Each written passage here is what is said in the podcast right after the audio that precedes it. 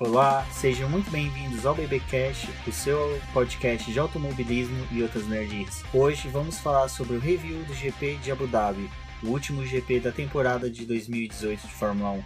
E aqui comigo eu tenho a Débora Santos Almeida. Olá, amigos. Agora nesse final de temporada tô mais tombada que Nico Huckenberg no GP de Abu Dhabi. É, mas assim como o Nico Huckenberg, nós teremos ainda mais trabalho pela frente, porque eles, após o término agora, nós temos os treinos mas antes de ir para os treinos da Pirelli também vai ser em Abu Sim. Dhabi? Certo. Antes de ir para os treinos que ainda vão acontecer, vamos relembrar alguns, só alguns fatos do treino livre, só para a gente ter uma dinâmica de como foi a corrida e por que, que algumas coisas aconteceram na corrida.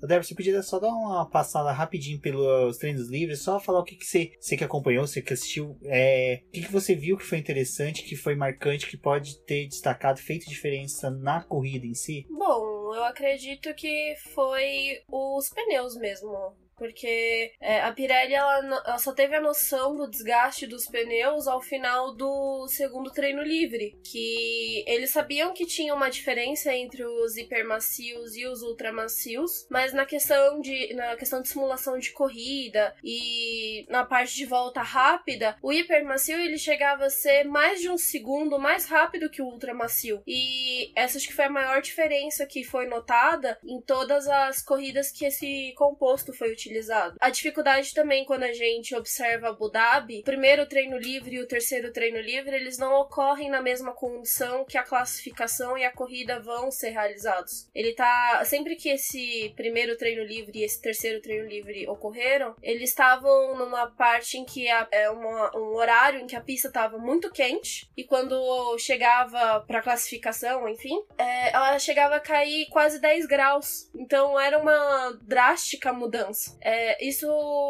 é difícil para você ter um setup do carro adequado, porém você tem uma variação maior. Só que você, a gente sabe que a, o início da classificação e também da corrida já é feito num horário mais frio e que a, a, te, a tendência desse asfalto é que ele vá esfriando conforme o tempo vá passando. Ele não aquece. Então, essa foi a maior dificuldade que eles encontraram. A Mercedes, principalmente, ela se deu muito bem na utilização dos hipermacios na, nos treinos, mas ao trocar pro ultramacio e pro supermacio, eles não conseguiam arrumar um um ajuste adequado para o carro.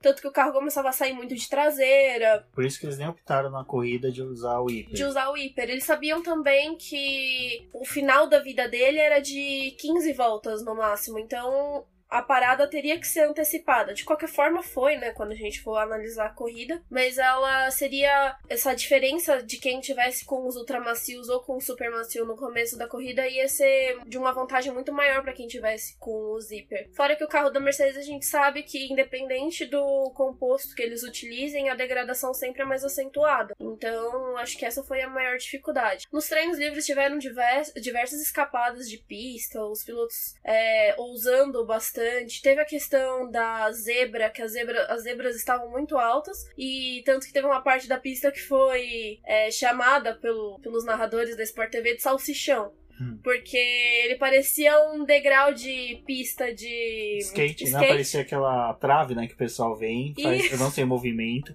mas na minha época era skate de dedo, a gente pegava, modulava. Tem uma foto sensacional do Hamilton, que é o Hamilton, o fotógrafo tirou ele exatamente em cima desse salsichão que o carro tá com as quatro, quatro rodas fora. O Verstappen foi o primeiro, até a Red Bull tweetou com só, não lembro o que, a, um skatinho, e a foto era a Red Bull dele com as quatro rodas fora, ele deslizando. E é, até uma coisa, o Galvão chegou a falar durante a transmissão sobre Interlagos, ter zebras altas. Não me recordo de ponto Interlagos tem zebras tão altas. Então, eu também não me recordo, mas eu sei que nesse final de semana é, entrou em pauta essa questão das zebras por causa do acidente da. Então, uma das questões que foi levando, que foi em pauta nesse final de semana foi o acidente da Sofia, porque foi justamente uma zebra alta em Macau que acabou ajudando a, cata a catapultar, catapultar o carro dela. Então, os pilotos começaram a pedir para que essas zebras sejam diminuídas. E você via que eles é, abusavam muito dessas zebras e também iam nessa parte do salsichão lá e acabavam usando ele demais. Só que era uma forma de também mostrar que aquilo ali não precisa estar tá ali. De qualquer forma, eles precisam desse movimento para poder fazer a volta. A gente sabe que algumas vezes extravasar os limites da pista acaba ajudando a ganhar vantagem, uhum. que também foi uma questão da corrida, mas é uma coisa inevitável quando mas você. Mas acho que hoje em dia, com tantas câmeras,